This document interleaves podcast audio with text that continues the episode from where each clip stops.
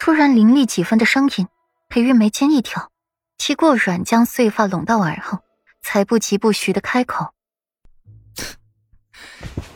青青是男子对妻子的爱称，所以不是成亲，不是旁人。”裴玉默眸暗想，不是所有事情都是见得光的，都是可以摆到明面上来的。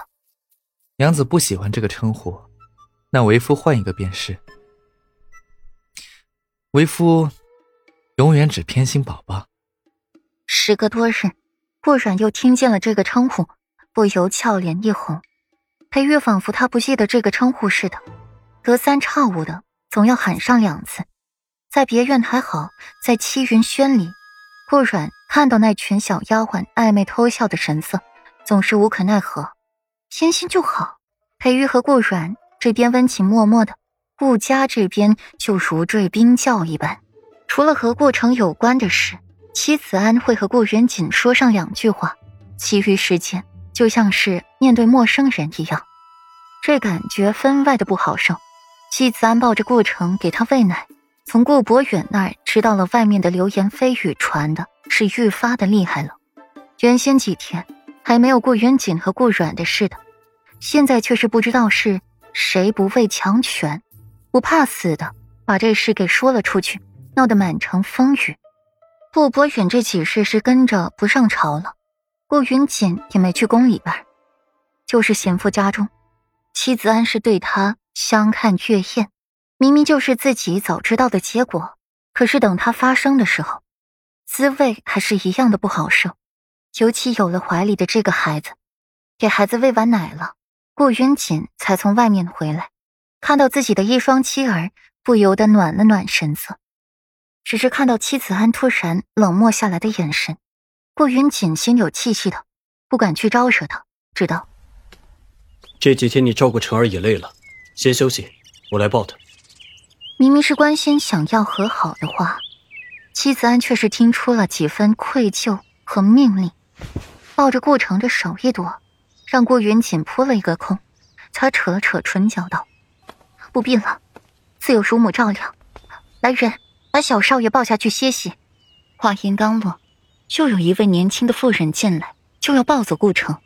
可手伸到半空，顾云锦的声音冷漠的响起：“怎么，谢子安？难道我这个做父亲的，连抱一下自己儿子的权利都没有吗？”妇人的手一下子僵在了半空，无措的看着顾云锦，又看看妻子安，两个都是主子，谁都不能得罪。妻子安眉眼低垂，一昧的瞧着怀里不知世事的顾城。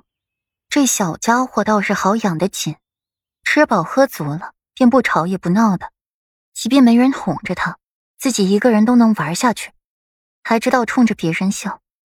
良久，妻子安才淡淡启唇：“你先下去吧，有事本夫人会再唤你。”那妇人得了准话，忙不迭的点头，撒腿就离开这里。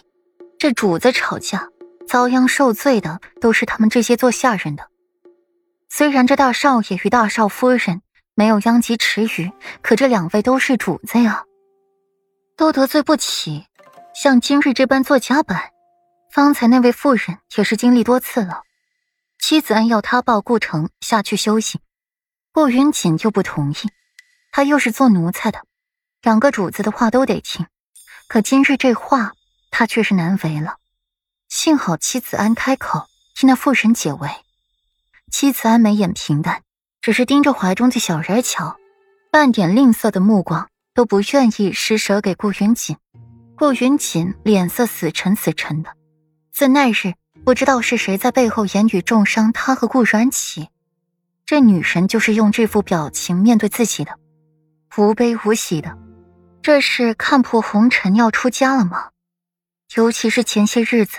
从七相府回来，这女人是更加嚣张了，胆子也更大了，每天都一副家里死了夫君的表情，看见自己就一副活见了棺材的模样，真是气死他了。